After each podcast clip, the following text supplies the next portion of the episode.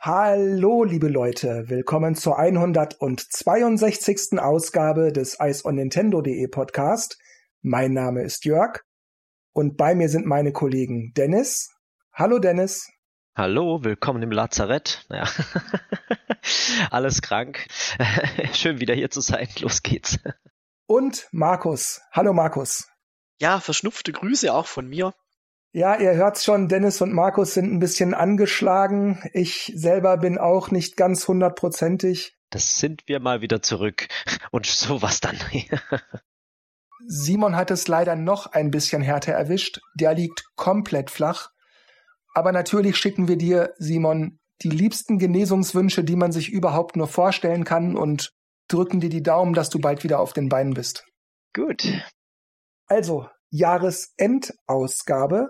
Das bedeutet, wir sprechen wieder über unsere Tops und Flops dieses Jahres, wobei Dennis und Markus, dieses Jahr stimmt das nicht so ganz, denn wir sprechen nur über unsere Tops.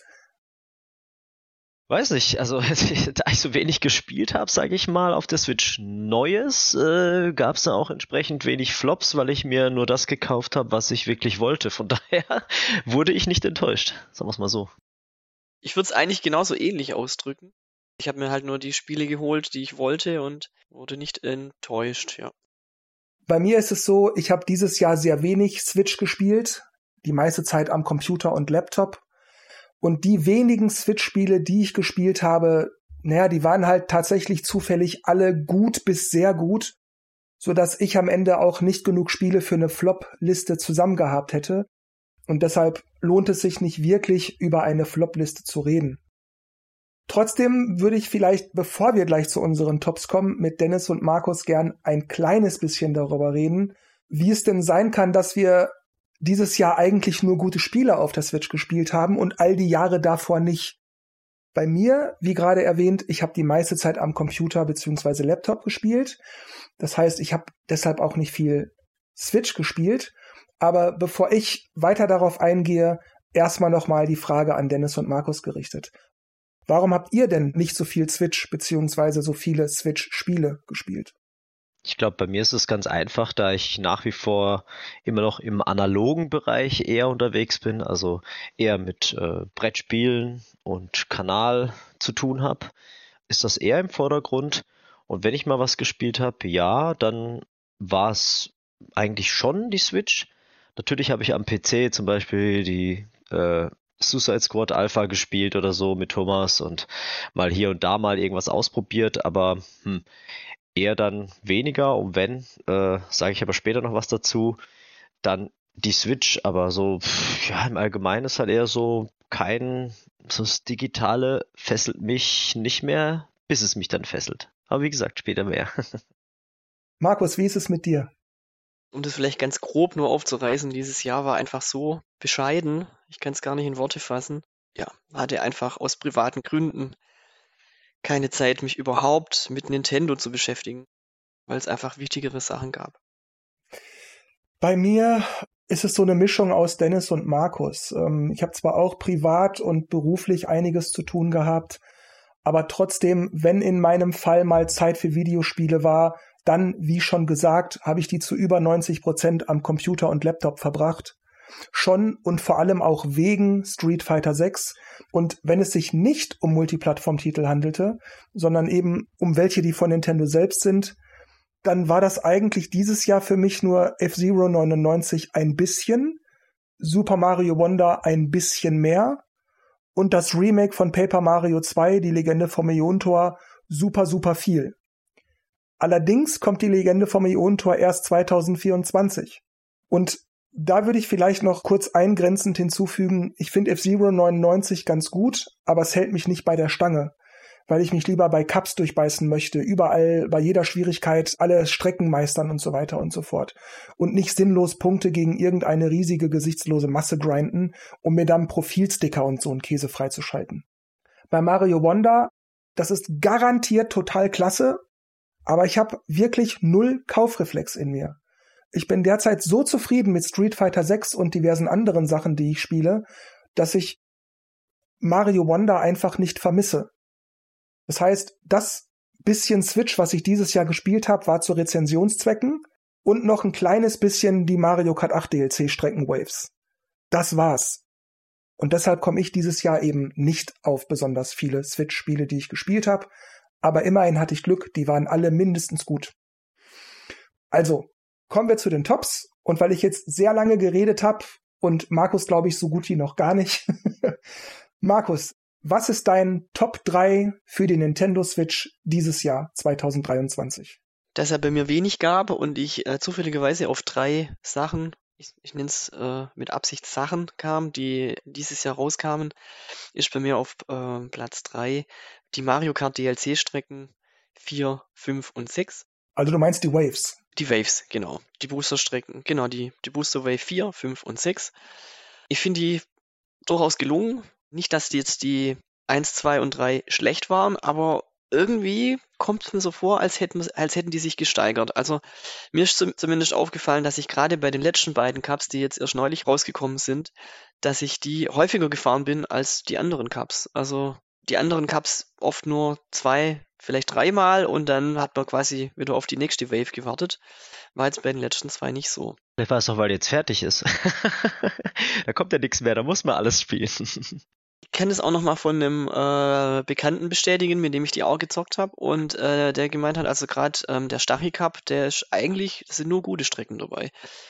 Ähm, ich habe es ein bisschen aufgedröselt, ich würde es jetzt einfach mal ein bisschen durchgehen. Also ich habe jetzt nicht alles einzeln aufgeführt, aber ich habe mal so grobe Sachen äh, drin. Also die Top-Strecken sind meistens die ganz neuen. Also Yoshi's Island zum Beispiel ist ähm, mit einer der schönsten Strecken in dem ganzen DLC. Also wo man da überall lang fährt, Wald, Wolken, Wasser, Vulkan. Die Musik ist auch noch top. Also man summt mit. Badparcours finde ich auch sehr, sehr, sehr schön. Erinnert mich so ein bisschen an äh, Mario Kart Home Circuit.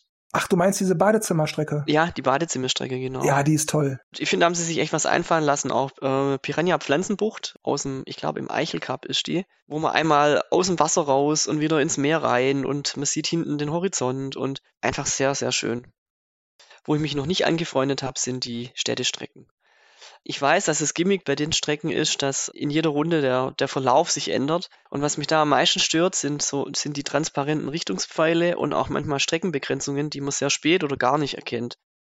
Ich sehe es manchmal einfach nicht, wenn sich der Streckenverlauf dann ändert und fahre dann in diese Richtungspfeile rein. Es kommt sofort der Lucky Two, was mich nochmal Zeit kostet, statt man einfach an der Wand dann abprallt oder oder dass da irgendwelche Tonnen stehen, dass man da gar nicht erst äh, in die Versuchung kommt. Also bei einem Nachfolger sollten sie das verbessern.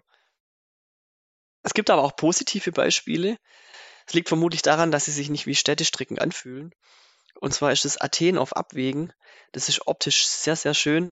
Ja, und total variabel auch. Ja, ja, und ähm, Rom Rambazamba ist, hat auch ein sehr schönes Setting. Oh, Rambazamba. Was ein Name. Rambazamba, ja. Und Stadtrundfahrt Madrid finde ich das Highlight tatsächlich so am, am Ende dieses Fußballstadion, wo man da durchführt. Ähm, auch sehr, sehr schön gemacht. Ähm, was mir auch noch negativ aufgefallen ist, sind, ähm, ich finde die Wii-Strecken, da ist häufig das Gimmick Stunts und diese Halfpipes, die an den Streckenrändern äh, sind. Und also ich merke das irgendwie sofort, ah, das ist eine Wii-Strecke, wenn ich ein paar Mal fahre. Ich nehme diese Unterschiede auch wahr. Ich erkenne, ja, das ist eine Wii-Strecke, aber ich würde das nicht unbedingt negativ nennen. Sagen wir, das ist nicht so gut gealtert, aber wirklich negativ finde ich es jetzt nicht. Ich nehme es zurück, also nicht negativ, sondern schlecht gealtert, genau. Und ähm, jetzt im letzten Cup kam Bowser's Festung 3 vom Super Nintendo dazu und ich finde, die ist nicht wieder zu erkennen. Die ist so gut neu gestaltet, die wirkt für mich wie eine neue Strecke. Also ich finde die echt klasse gemacht. Ja, weil so diese ganzen 180-Grad-Kurven so dann nach oben gekippt sind und so. Ja, ja, stimmt. Ja. Haben es gut angepasst ans neue System, ja. Ja. So, damit wäre ich äh, durch. ja, Dennis, möchtest du erst was zu Markus Punkt sagen? Ja, bei mir, bei mir ist es eigentlich so dieses, ach, da stimmt, da war ja die letzte Wave. Hm, vier Wochen später habe ich dann gespielt und gemerkt, ja. Bei mir war das genauso. Bei mir auch. Also bei mir waren es, glaube ich, zwei oder drei Wochen, aber ja, war genauso das war dann so, okay, und dann, dann denkt man so, okay, wie viele Strecken sind es jetzt? Das ist halt schon gigantisch. Und ich habe mir dann dieses ähm, das Video angesch angeschaut, was ich glaube ich auch im Chat hier geschickt habe, was ähm, Game Explain Kollegen über Mario Kart an sich, so jetzt ist alles da, was ist mit dem neuen Mario Kart und so, fand ich eigentlich ziemlich interessant, dass es halt jetzt so das ultimative Mario Kart ist. Wie soll denn das nächste dann dagegen ankommen? Ne? Aber ich finde auch, dass es wenn wir eine Top 5 hätten, wäre es wahrscheinlich auf Platz 4. Es ist cool, dass es jetzt halt so ein ausgefeiltes Mario Kart ist, aber es ist halt wir hatten es ja schon in allen anderen Folgen. Es ist halt so die End of an Era so ein bisschen und ähm, irgendwie ja, hat sich jetzt so ausgespielt. Trotzdem nehme ich es immer noch mal gerne her und fahre die neuen Strecken gerne. Ähm, aber es ist halt einfach immer das Gleiche. Nichts Schlechtes, aber es ist halt Mario Kart. Es ist halt knapp zehn Jahre alt jetzt, ja. Richtig, das merkt man halt einfach. Also es ist halt, ja, ich weiß nicht, ich merke das und ich merke es irgendwie auch wieder nicht. Ich will damit sagen, das Gameplay und, und Optik und so ist immer noch super. Das ist heute wie, wie damals am ersten Tag einfach klasse. Bei dem Gefühl, das eben schon alles jetzt tausendmal gemacht zu haben. Zweitausendmal. Es ist einfach ja, immer, immer das Gleiche. Ich habe es ja auch schon mehrfach gesagt. Wenn wir dann mal online spielen, spielen wir immer Mario Kart, weil das das einzige Spiel ist, das dann alle haben, bla bla. Aber ich glaube auch bei einem Mario Kart 9, das nicht so viel anders wäre als jetzt das achte, würde das keinen Unterschied machen. Das würde immer noch toll aussehen, Grafik noch ein bisschen besser und die Strecken vielleicht noch ein bisschen bunter oder mehr animiert oder so. Aber ich glaube, auch da würde mir das Fahren nicht mehr so viel Spaß machen. Andererseits muss ich aber auch sagen, dieses ultimative Mario Kart, was Dennis gerade ansprach, da würde ich zustimmen. Es ist auch mit den Features ja immer mehr dazugekommen, also nicht nur Strecken, sondern auch weitere Charaktere, Kostüme, bei manchen Charakteren neue Farben. Also da ist jede Menge dazugekommen.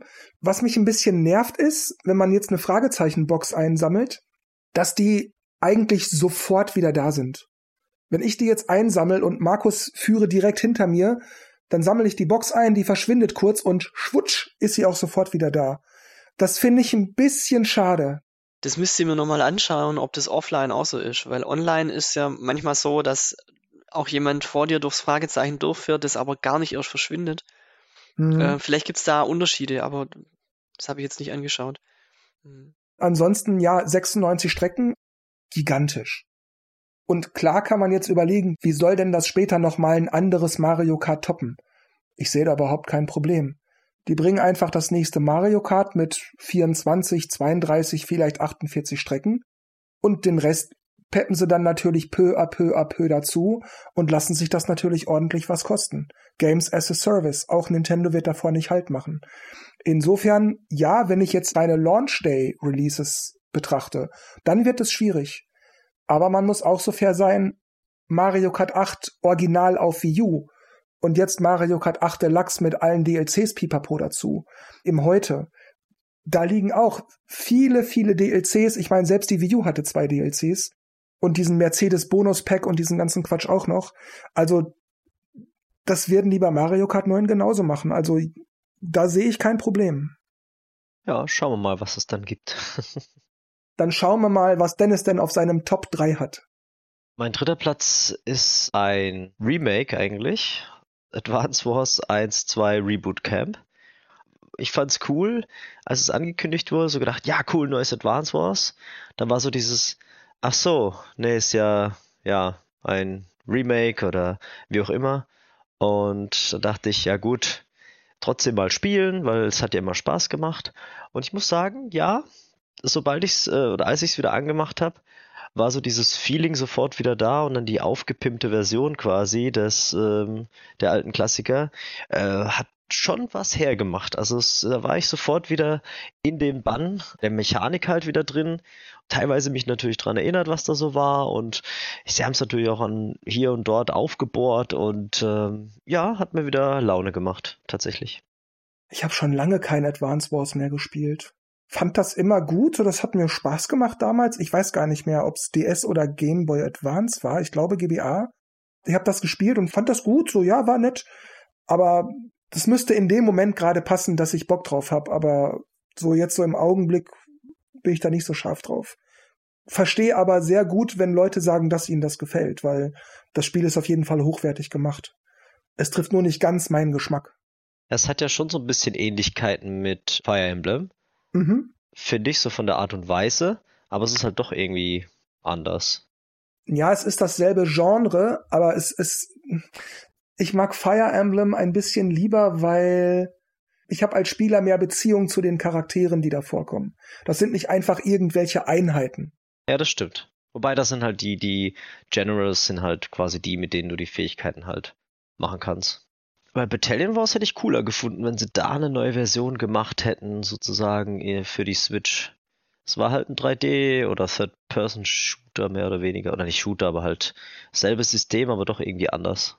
Ich glaube, das kam halt nicht so gut an, glaube ich. Oder war nicht so erfolgreich zumindest. Ja, Advance Wars zieht auch mehr als Battalion Wars. Okay, mein Top 3 für die Switch ist die Etrian Odyssey Origins Collection. Ich liebe ja die Etrian Odyssey Spiele und ich freute mich sehr darüber, dass endlich ein neues Lebenszeichen davon zu vernehmen war. Und obwohl ich auch die drei ersten Spiele super finde, die sind damals für den DS gekommen. Aber die wurden leider auch wirklich eins zu eins vom Original übernommen, abgesehen von HD-Grafik und ein paar Quality of Life Features sowie Mini-Verbesserungen hier und da. Deshalb bieten sie einfach nichts Neues. Und das ist schade, weil die ersten beiden Titel, also der dritte nicht, aber die ersten beiden, wurden damals für den 3DS schon bereits geremaked. Bei diesen Remakes gab's noch mehr Klassen, noch mehr Monster, noch mehr Bosse, noch ein paar mehr Dungeons und so. Es gab aber auch noch so Gameplay-Elemente wie Grimoires und all diese Sachen. Und diese ganzen Elemente sind bei der Origins Collection komplett raus. Die haben wirklich, bis auf wie gesagt bessere Grafik und ein paar Kleinigkeiten, eins zu eins die DS-Spiele nochmal hingelegt. Aber trotzdem, unabhängig davon, wer Bock auf Dungeon Crawler hat, ich lege euch Etrian Odyssey 1, 2 und oder 3 auf jeden Fall ans Herz, sind geile Games. Und dann wäre jetzt Markus dran mit seinem Top 2. Als Top 2 habe ich Super Mario Bros. Wonder.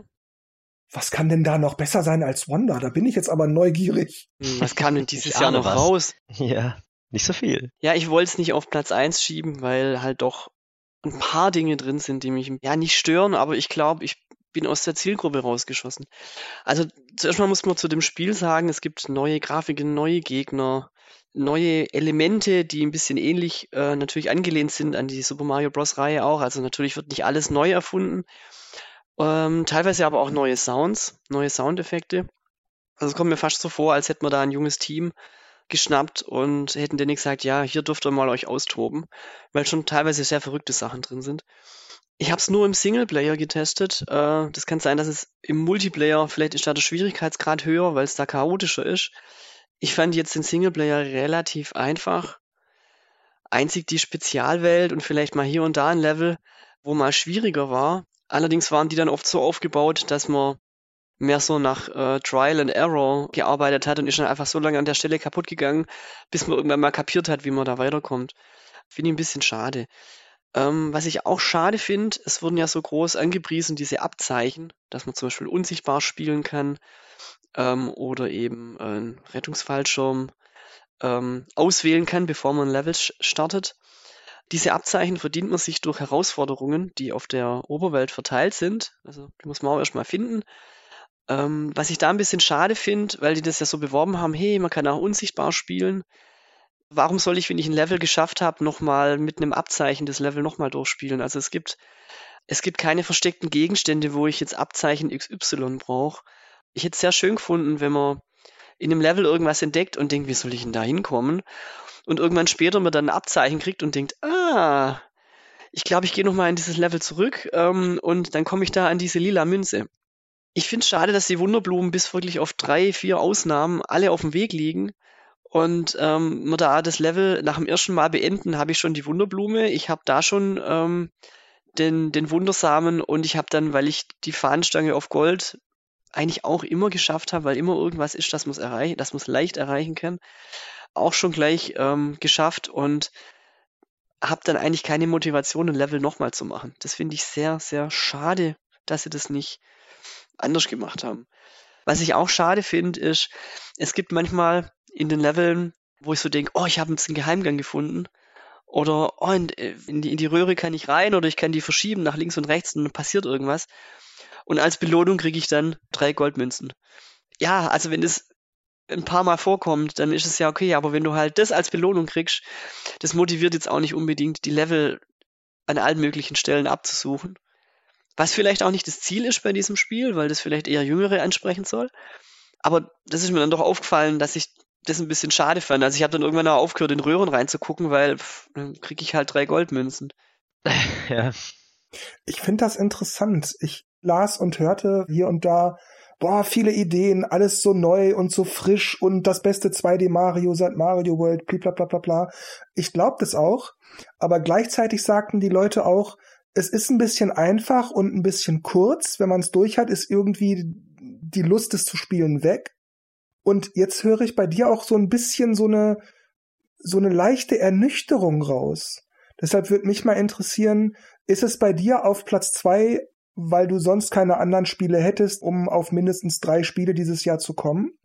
Oder würdest du sagen, ist es wirklich so gut, dass es auf jeden Fall auf dem zweiten Platz wäre, egal was es da sonst noch gäbe? Mm, ja, ich muss zugeben, ich habe da echt ein bisschen überlegt. Ähm, also ich denke mir, wäre noch ein anderes Spiel dabei gewesen, was ich dieses Jahr gespielt hätte, was neu erschienen wäre dieses Jahr. Dann wäre sicherlich Super Mario Bros. Wonder auf Platz 2 gerutscht. Also es ist ein gutes Spiel, keine Frage. Aber es ist kein Vergleich zu Super Mario 3D World oder auch Bowser's äh, Fury. Bowser's Fury hatte zwar bloß eine Spielzeit von dreieinhalb Stunden oder so, aber da habe ich das Gefühl gehabt, ich wurde köstlich unterhalten. Wurde hier auch. Aber diese ja, Ernüchterung trifft es eigentlich ganz gut. So, man hat so durch und denkt so, hm, irgendwie schade. Ich habe jetzt noch irgendwie gehofft, es kommt noch irgendwie eine Bonuswelt oder ja, und ein bisschen mehr zu entdecken auf der Oberwelt. Äh, genau, da ist nämlich auch noch ein Punkt. Es gibt manchmal so Warbröhren, die dich dann in eine andere Welt befördern. Aber was kriege ich da? 50 lila Münzen. Also nicht irgendwie, oh, ich habe jetzt noch mal ein Level gefunden, wo ich jetzt spielen kann. Das ist Potenzial verschenkt, finde ich. Mhm. Ja, mein Platz ist Super Mario Bros. Wonder, deswegen leite ich da mal auch gleich über. Ja, mach das gerne, Dennis. Genau, das würde mich jetzt interessieren, genau. Weil die Frage ja auch war so, gab es nichts anderes? Ja, es gab nichts anderes. Doch, es gab schon was anderes, aber ich habe es nicht. Äh, aber ähm, ja, ich, ich fand's auch, also ich habe mich lange zurückgehalten. Dann habe ich halt gehört, wie äh, Thomas und noch ein Kumpel das gespielt haben. So, oh, ist ganz cool. Und dann mal so ein Bild geschickt. Ich so, hm, irgendwie habe ich jetzt doch Lust, weil es sieht ja irgendwie cool aus und so die neuen Features und Mario, wie er sich bewegt und so. Und also irgendwie hatte ich dann doch auf einmal Lust auf so ein 2D Mario und habe so die ersten Level gespielt und war cool und eigentlich Fun gemacht, aber habe auch gemerkt, ja, es geht schon recht locker durch, wobei die Anfänge ja meistens immer gediegen sind. Aber dann kam das erste Dreier-Level oder was das war mit diesen Nashorn-Zug-mäßig, wo du dann drauf bleibst. Und da, da hat's mich schon ein paar Leben gekostet. Und äh, also dieses, dieses Timing und wie, wie man dann das wieder aktiviert und wie man die Sachen einsammelt, da habe ich dann schon gemerkt, ah, okay, es geht ja doch ein bisschen anspruchsvoller. Dann aber, ja, so ein bisschen wie du sagst, hatte ich auch so das Gefühl und auch so dieses Oberwelt rumlaufen, das ist ja quasi, ja, du läufst einfach nur ins nächste Level. Also da, da macht man ja nichts großartig, ne? Also, aber so insgesamt auch das mit den Psychedelic-Sachen so ein bisschen und fand ich es eigentlich ganz unterhaltsam. Also was man das noch, hat mir Spaß gemacht, das zu spielen. Was ich noch wirklich erwähnen muss, weil du das gerade angesprochen hast. Also die Animationen, die sind echt sehr knuffig. Also das hat mir gerade am, am Anfang, da achtet man ja noch, noch mehr drauf. Irgendwann übersieht man es ja, aber muss ich echt oft schmunzeln, gerade als, als Elefant, wenn er in eine Röhre reingeht oder sich duckt oder Wasser spritzt. Also ja. das ist wirklich klasse gemacht. Macht, macht viel von der Atmosphäre aus. Ich muss zugeben, diese Idee mit dem Online-Sein, also ich habe es auch noch nicht im Multiplayer gespielt, aber das Online-Sein, manchmal irritiert es ein bisschen, wenn da so ein Geist rumläuft, der da gerade online spielt, aber diese Schilder, dass man dann drei Sekunden Zeit hat, dort wieder dran zu kommen, um nicht zu sterben, das fand ich genial. Also das hat es natürlich ein bisschen leichter gemacht, klar. Aber das so an manchen Stellen dachte ich so, oh, echt jetzt? Wieso bin ich da jetzt reingefallen? Und wieso hat mich das jetzt getroffen? Oh, schip, schip, schip, schip, schip, zurück zu dem Schild. Ja, okay, weiter geht's. Wusste ich gar nicht, das habe ich gar nicht genutzt. Ähm, aber was, ähm, was ich zweimal benutzt habe, es gibt, ähm, es gibt zwei Level, wo man was suchen muss. Also wo, was, was sind denn das? Äh, sind irgendwie so fünf Münzen versteckt und wenn man die findet, dann kriegt man eben einen Wundersamen. Ja. Und ich habe einfach den letzten, ich habe den einfach nicht gefunden. Und dann habe ich online angemacht und dachte, wo laufen jetzt die anderen hin? Und Das hat dann eine Weile gedauert, weil die auch keine Ahnung hatten irgendwie. Aber dann. Äh, aber das ist witzig. Aber das war dann ja. so witzig, wo ich dachte, hm, warte mal, wo ist denn jetzt die gerade lang gelaufen? Und dann bin ich da dann auch hin und, ah, mhm, mhm. okay. Und ich finde eigentlich solche Sachen immer besser, als wenn ich jetzt irgendwie online auf YouTube oder in einem irgendwie in, äh, in einer Kom Komplettlösung schauen muss, wie komme ich da jetzt weiter? Also wenn mir, wenn ich vom Spiel selber aus, ohne dass ich quasi weggucken muss, auf die Lösung komme. Das ist so eine Art Let's Play Walkthrough ins Spiel integriert. Das finde ich ja cool. Das ist eigentlich ziemlich nice gemacht. Und ich habe auch gemerkt, das ist so ein Spiel, das holst du mal raus, spielst ein paar Level, legst wieder weg, also und dann macht's aber auch Laune. Und mhm. das hat das 2D Mario für mich schon immer irgendwie gemacht und das hat das jetzt auch geschafft, nochmal in opulenter Switch-Aufmachung. Und deswegen, ja, hat's mich dann doch irgendwie überzeugt. Ich habe es zwar auch noch nicht weitergespielt, aber. Würdet ihr denn sagen, wo viele Leute ja erklärten, ja, das beste 2D Mario seit Mario World, so lebendig, so schön, so toll animiert und bla bla. Würdet ihr dem zustimmen oder ist es halt ein gutes 2D Mario? Also da muss ich sagen, ich habe glaube vor zwei Jahren habe ich ähm, Super Mario Bros. U nochmal durchgespielt und das hat mir deutlich, nee, nicht besser, äh, nicht besser gefallen, aber das fand ich irgendwie so runder. Also die Oberwelt war schön und ähm, also ist sie jetzt hier auch, also nicht falsch verstehen, aber es gab mehr kniffligere Level. Ich weiß nicht, wie, wie man das ausdrücken soll. Also ich fand Super Mario Bros. U besser als jetzt Super Mario Bros. Wonder. Aber es ist mal eine nette Idee, mal so diesen, diesen, dieses Blumenkönigreich, äh, diesen Trip da zu machen und einfach mal was, was anderes ausprobieren und aber ich würde es nicht als bestes Spiel seit Mario World bezeichnen, nee. Aber es ist deswegen nicht schlecht. Also dass mich hier keiner falsch versteht, ja. Nein, nein, das habe ich auch mit meiner Frage nicht implizieren wollen, sondern nur, ob es eben das Beste ist. Also ich habe jetzt auch einige negativen Sachen angesprochen. Ähm, das habe ich bewusst so gewählt, weil ähm, was so toll ist, haben ja viele, viele andere ähm, schon äh, geschrieben und erzählt und ich wollte halt einfach mal ein paar Dinge ansprechen, die mich so ein bisschen stören. Ja, das finde ich auch völlig in Ordnung. Mein Top 2 und ja, da muss ich ein bisschen schmunzeln. Ich beklage mich ja nicht, dass Remasters, Remakes und so weiter kommen. Ich finde es halt nur immer schade, dass stattdessen nichts kommt. Und jetzt habe ich also auf dem zweiten Platz schon wieder Remaster. Beim dritten waren es drei Etrian Odyssey Spiele. Jetzt auf dem zweiten Platz sind es sechs Final Fantasy Spiele. Und zwar Final Fantasy 1 bis 6 Pixel Remaster. Auch das ist wie bei Etrian Odyssey eine Collection, wo ich aber auch jeden Titel einzeln kaufen kann, wenn ich das möchte. Dann kosten die Titel so 12 bis 18 Euro, je nachdem welcher Titel. Aber im Gesamtpaket ist es günstiger. Und auch wie bei den Etrian Odyssey Spielen sind Grafik und Sound an vielen Stellen überarbeitet. Und alle sechs Spiele wirken mehr wie aus einem Guss. Denn die ersten drei kamen ja original für NES, und 4, 5, 6 kamen ja original für Super Nintendo. Das heißt, optisch, akustisch und so weiter haben auch die ersten drei Teile zu 4, 5 und 6 aufgeholt. Da bemerkt man die Verbesserungen also sehr deutlich.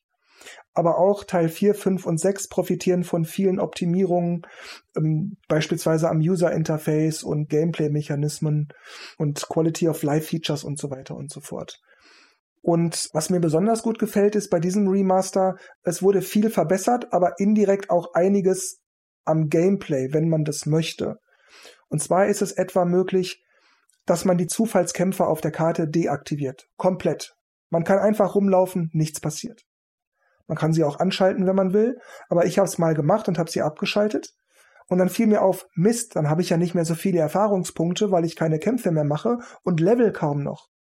Aber kein Problem, ich kann, wenn ich das will, die Erfahrungspunkte auf 0,5-fach, einfach, zweifach, vierfach, dreifach stellen. Und dann habe ich die Erfahrungspunkte mal auf dreifach gestellt, so dass ich bei den Kämpfen, an denen ich nicht vorbeikam, weil es irgendwelche wichtigen Kämpfe waren für die Geschichte, war ich dann plus minus immer so auf einem guten Level, so dass ich ohne Zufallskämpfe nicht unterlevelt war. Kann man nutzen, muss man aber nicht. Und das fand ich super.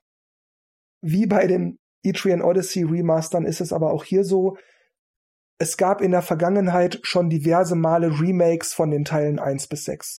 Mit neuen Dungeons, neuen Espern, also das sind so magische Wesen, von denen man später die Zauber lernt, aber gegen die man auch kämpfen muss. Und auch das wurde komplett rausgestrichen, und man hat wie gesagt, die Quality of Life Sachen, bessere Grafik und so ist alles natürlich toll, aber keine Extras in Hinblick auf Dungeons und Monster und so. Und das finde ich ein bisschen schade. Als letzten Punkt, sollte jemand nicht so viel Geld haben oder ausgeben wollen, aber trotzdem interessiert sein, sich ein Spiel oder nur ein paar Spiele der Collection kaufen zu wollen und sich dann fragen, ja, welche soll ich denn dann kaufen? Welche sind dann die besten? Wäre mein Tipp, geht die Spiele in umgekehrter Release-Reihenfolge durch. Das bedeutet, wenn ihr die besten oder das beste Spiel wollt, Final Fantasy VI, dann Final Fantasy V, dann Final Fantasy IV, 3, 2, 1. Geht man rückwärts in der Zeit, okay. Sozusagen. Und jetzt hat Jörg wieder eine Weile geredet und gibt mal ab an Markus. Dein Top 1 bitte. Ich glaube, das erste, das war das erste Spiel, also das erste neue Spiel, was 2023 rauskam, das ich gekauft habe war Zelda Tears of the Kingdom. Ach, natürlich. Ah. Stimmt, da war was, gell? Das kam ja raus dieses Jahr. Ja, ja das ist halt an mir vorbei, weil es mich nicht interessiert. Also, wir haben ja bereits einen Podcast über Tears of the Kingdom mit äh, Dennis und Thomas. Ja, haben sie beide übrigens sehr gut gemacht. Tolle Ausgabe. Danke, danke. Deswegen gehe ich jetzt nicht auf, auf alles ein, sondern nur, welche Eindrücke ähm, ich so hatte und ähm, äußere mich vielleicht zum einen oder anderen ein bisschen kritisch. Also für Entdecker fand ich ähm, auf jeden Fall jetzt im neuen Teil die Unterwelt. Quasi nochmal eine komplette, also so groß wie die Oberwelt gibt's noch eine Unterwelt. Das Faszinierende dran war, dass ähm, ich habe die selber entdeckt. Also ich habe mich nirgends spoilern lassen. Ich habe immer nur auf dieser Oberwelt diese Löcher gesehen, wo man aber nicht so einfach reinlaufen kann, weil da eben ähm, ja Gift, Miasma nennt sich das, da liegt und man eben Lebensenergie verliert, wenn man da drüber läuft. Aber mich hat's interessiert, was ist denn da unten? Oder kann man da überhaupt runter oder sterbe ich einfach? Und habe dann mal vor so einem Loch abgespeichert und bin einfach mal mit, mit dem äh, Paraschal runtergekleidet. Mit wenig Ausdauer, weil das relativ am Anfang war und bin einfach mal ins Dunkle gesprungen und habe gemerkt, da ist ganz dunkel, aber irgendwo hinten sehe ich Licht und das sind ja auch Gegner. Das große Gimmick bei, äh, bei diesem, bei Tears of the Kingdom ist, dass man Objekte zusammenschweißen kann. Was ich ein bisschen komisch finde, also es gibt Motoren, es gibt motorisierte Bauteile, die sind zwar zweckgemäß, also es sind an sich auch ganz okay, aber ich, für mich, für ein Zelda, hat mir das ein bisschen zu futuristisch gewirkt. Also ich bin da eher so in der, mystischen Ritterzeit. Also schon ein bisschen Magie und alles, aber schon ein bisschen altertümlich angehaucht und nicht so mit Laserstrahlen und äh, ja, eben Motorräder und Autos und das fand ich doch ein bisschen sehr, sehr schräg. Komme ich zu einem Punkt noch, was ich so ein bisschen als Nachteil von Open World sehe. Klar, die Spiele sind meistens sehr lang. Das heißt, man spielt in der Zeit nichts anderes. Also für einen Entwickler eigentlich ja schlecht, weil man wird eigentlich jede Woche ein neues Spiel kaufen. Finde ich jetzt aber nicht so schlimm. Was mir halt jetzt aufgefallen ist und insbesondere bei Tears of the Kingdom, da man ja alles von Anfang an machen kann, habe ich relativ am Anfang schon die Story abgegrast. Da gibt's, das sind so Tränen, Drachentränen verteilt auf der Oberwelt und wenn man die findet, dann entdeckt man immer ein bisschen von der Story.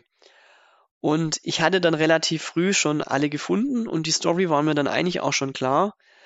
Und man spielt dann ja aber noch 30, 40, 50 Stunden weiter. Ähm, aber es passiert halt storymäßig nichts mehr. Und das finde ich ein bisschen ein Nachteil von Open-World-Spielen. Ähm, da finde ich es bei den, auch wenn die klassischen ähm, Zeldas ja lin sehr linear sind, ähm, hat man dann halt doch immer zu einem gewissen Fortschritt einen gewissen Stand von der Story. Und manche Sachen werden halt eben noch zurückgehalten. Und das hat man bei Open-World-Spielen halt nicht. Das finde ich ein bisschen Nachteil. Das kann man sich doch aber auch so aufteilen, dass man halt ein bisschen die Story, dann wieder rumlaufen, dann ein bisschen die Story und so weiter. Dann nimmt man sich nicht alles vorweg. Ja, man kann jetzt, ähm, sag mal, gleichwertige Aufgaben machen und dann nach drei, drei sagen, jetzt mache ich was anderes, ähm, damit, damit mir nicht zu viel verraten wird. Aber äh, weiß ich ja vorher nicht. Also wie viel, wie viel Drachentränen gibt es oder, sondern man sucht die halt. Was bei mir jetzt halt auch noch so mitschwingt, was soll der Nachfolger können? Also wenn der jetzt, keine Ahnung, statt ähm, Oberwelt, Unterwelt und Himmel, machen sie jetzt noch was dazu, machen sie es noch größer. Ich glaube, ich brauche nicht ein drittes Spiel, wo auch in diese Richtung geht. Wisst ihr, was ich meine? Also es, es, es wirkt sich abgenutzt. Also wenn du dann irgendwie in vier Jahren oder fünf wieder ein Open World spielst und hast wieder eine Oberwelt und hast wieder 100 Schreine Das wäre auch eine Frage von mir. Ich finde die Idee, Dinge fast beliebig zusammenbauen zu können und da bewegt sich irgendwas oder ich habe eine Brücke mir gebaut oder ein, ein Boot, das übers Wasser geht oder so von alleine. Das finde ich irgendwie geil. Das ist ein cooles Element, weil ich dann kreativ sein kann. Und das ist ja auch ein Punkt, den Dennis und Thomas in der von dir gerade schon erwähnten Markus Podcast-Ausgabe oder das Review zu Tears of the Kingdom erwähnten und auch lobten. Aber ich möchte mal fragen, ist es nicht ein bisschen monoton, wenn man für alles, was man im Spiel macht, immer nur so Sachen dreht, zusammensteckt, da dran baut und so. Ich meine, klar, das ist auch mal interessant und spannend und man schaut einfach mal, was dann passiert. Aber wenn ich wirklich für alles, was ich im Spiel mache, immer was bauen und zusammenstecken muss, und dann fehlen mir Elemente, die ich mir erst besorgen muss oder so, ist das nicht auch ein bisschen nervig? Also ich stelle mir das auf Dauer, so über viele, viele Dutzend Stunden, stelle ich mir das eher hinderlich vor. Es ist, bleibt dir halt selbst überlassen, wie kreativ du sein willst. Also ich baue meistens auch immer selber. du musst auch nicht immer was basteln. Manchmal geht's auch ohne. Es ist halt schwieriger. Aber ich, manchmal habe ich dann auch schon gedacht, ich will das jetzt aber nicht zusammenbauen. Das muss so irgendwie so gehen und bin dann halt fünfmal gestorben. Aber die haben aber was ganz Tolles eigentlich eingebaut. Ich weiß jetzt nur den Namen gerade nicht mehr. Ähm, und wenn man das sammelt, das gibt's unter anderem auch in der Unterwelt sehr viel, mm. dann kann man das quasi eintauschen gegen Objekte, die einem fehlen. Und es gibt später auch noch, oder relativ früh am Anfang, ich habe es relativ, relativ früh gefunden, eigentlich durch Zufall, ähm, gibt es auch noch eine Fähigkeit, wo man dann die zuletzt gebauten Sachen wieder zusammenbauen kann. Und da hatte ich zum Beispiel so einen Heißluftballon. Ich weiß nicht, wie oft ich den gebraucht habe. Ich wollte irgendwas anschauen, auch in der Unterwelt wollte ich einfach mal einen Abgrund nach oben gehen zack, mache ich mir einen Heißluftballon geschwind. Dann würde ich jetzt gerne noch mal Dennis, naja, Ideen dazu hören. Also, wie schätzt du das ein? Muss man denn trotzdem viel bauen, um irgendwie weiterzukommen, oder ist das wirklich sehr optional? Ja, so kann ich nur eins sagen. Mein Platz eins ist auch Tears of the Kingdom. Ja, ähm, es kommt immer drauf an. Also, manchmal habe ich auch so gedacht, wie kommt man denn jetzt dahin? Dann habe ich in YouTube geschaut, dann sieht man die verrücktesten Konstrukte und denkt sich, okay, krass, die Leute gehen ja übel ab. Und äh, aber manchmal hat es halt einfach nur gereicht, ja, ich mache halt jetzt wie jetzt Markus Heißluftballon oder ich mache mir halt irgendwie ein paar Räder dran und fahre damit halt rum. Also ich habe auch nie gedacht, jetzt 15 Energiedinger dran zu bauen oder irgendwelche Lasertürme oder was auch sonst noch alles möglich ist, obwohl ich das Material jetzt hätte. Aber ja, ich bin dann doch eher klassisch und laufe halt dann mal doch länger durch die Gegend. Und es war halt witzig, dass ich das im Urlaub, immer wenn meine Frau geschlafen hat, habe ich dann meine Switch hergenommen und habe dann nur im Oktober im Urlaub 20 Stunden Zelda gespielt. Ich war da wirklich von abends 10 bis morgens um 3, war dann entsprechend dann fit für einen Stadtbummel. Äh, aber das, das hat mich dann wieder so gepackt, weil ich dann so, jetzt will ich weiterkommen und weiterkommen und dann, ach, da ist ja noch was und dort ist noch was. Also dieses, ach, da ist ja noch was, hat nicht aufgehört. Ne? Sobald du Zelda in die Hand nimmst und sagst, ich spiele jetzt mal zehn Minuten, das funktioniert einfach nicht. Und das zeigt mir einfach, dass das Spiel sehr umfangreich ist, sehr abwechslungsreich ist, trotz der negativen Punkte, die ich auch habe, genau die, die Markus genannt hat. Das sind so Sachen, wo ich auch denke, Tears of the Kingdom war schon ganz klar eine Weiterentwicklung von Breath of the Wild und durch dieses kreative Bauen und so und mit diesen, wie sie das auch thematisch mit reingebracht haben, auch wenn es futuristisch aussieht, haben sie es ja doch irgendwie auf magische Art erklärt. Das fand ich cool. Ja, und ich dachte, okay, jetzt bin ich ja fast fertig, aber nee, ich bin immer noch nicht fertig. Ich muss jetzt, glaube ich, noch äh, Gendorf aufsuchen, aber ich fühle mich noch nicht so richtig fit, weil ich habe bis jetzt auch noch immer keinen Drachen angegriffen. Ich bin zwar jetzt schon keine Ahnung, wie viel Herzen und wie viel Energie ich habe, aber selbst so ein kleiner Goppel-Dingsbums-Heini, wenn der mich mal blöd trifft, bin ich tot. Habe ich aber, ich aber auch nicht. Ähm, Ganondorf habe ich, glaube ich, aufs zweite Mal oder dritte Mal besiegt. Und ich bin jetzt nicht so der große Kämpfer, aber ähm, ich kann dir einen Tipp geben, rüste deine äh, Rüstung auf. Ja, da bin ich auch dabei. Da muss ich halt noch ein paar Sachen noch sammeln und so. Da muss man einige Gegenstände haben, um das zu machen. Aber ich mag das Open World. Aber jetzt nach zwei Teilen habe ich auch so das Gefühl, ich möchte wieder ein bisschen was anderes haben. Ich weiß nicht, ob sie wirklich von dem Open World weggehen, aber wie du sagst, so ein Zelda mehr Story gelenktes System fände ich auch wieder interessant. Vor allem halt so ein Dungeon wieder in einer anderen Form. Ich meine, ja, es gab ja diese, diese Bezirke, wo man dann im Goron-Tempel war, so mehr oder weniger, war ja sowas ähnliches, aber es fühlt sich halt doch irgendwie anders an. Vielleicht noch ein Weg frischer. Tja, aber Zelda äh, hat den Jörg wahrscheinlich nicht begeistern können. Nee. Was ist denn deine Eins? ja, tut mir leid, dass ich da jetzt mit euch nicht d'accord gehe. Nein, tatsächlich Tears of the Kingdom, aber das war ja zu erwarten, war leider nicht in meinen Tops. Ähm, nee, aber immerhin auch nicht in den Flops. Mein bestes Spiel auf der Switch für 2023 ist Octopath Traveler 2. Hm. Hab's mir fast gedacht. Ja, ist ja auch nicht schwer zu erraten. So viel kam für die Switch ja nicht dieses Jahr, was mich interessiert. Also, ich fand den ersten Teil schon großartig, das ist kein Geheimnis, aber der zweite legt überall noch eine Schippe drauf. Mehr Umfang, mehr Sidequests, mehr Secrets, geheime Extraklassen für die Charaktere, die man zufällig, wenn man an den richtigen Orten abbiegt, finden kann und so weiter. Das Kampfsystem wurde etwas überarbeitet, noch interessantere Storylines. Einfach alles geiler. Ich könnte jetzt ewig und ewig und ewig mich im Kreise drehen und betonen, wie geil ich alles finde, bla bla bla, alles super, super, super. Die Musik, die Grafik, einfach alles geil. Aber ich erspare uns allen mal diesen Sermon und belasse es bei Octopath Traveler 2 ist ein großartiges RPG und für mich mit Leichtigkeit Ausrufezeichen das beste Switch-Spiel des Jahres. Ganz schlicht und ergreifend. Ja, auch ein Spiel, was ich immer noch nicht gespielt habe. Ist einfach so viel auf deiner To-Do-Liste. gell? Ja, ihr lieben Leute, ich hoffe, ihr hattet ein gutes 2023 und habt ein noch besseres 2024. Wir hören uns ganz sicher im nächsten Jahr wieder. Und ich sage wie immer an dieser Stelle Tschüss, macht's gut und bis zum nächsten Jahr. Dennis und Markus machen das Licht aus. Ciao. Ja, ich hoffe, dass ihr das Jahr gut herumgebracht habt. Mit Sicherheit hören wir was von der nächsten Nintendo-Konsole und mal gucken, ob es uns da vielleicht gelingt, mehr Podcasts zu machen. In diesem Sinne, bis denn. Ja, ich wünsche euch auch eine schöne Weihnachtszeit, eine ruhige Weihnachtszeit vor allem. Ist nicht selbstverständlich. Und einen guten Start ins neue Jahr.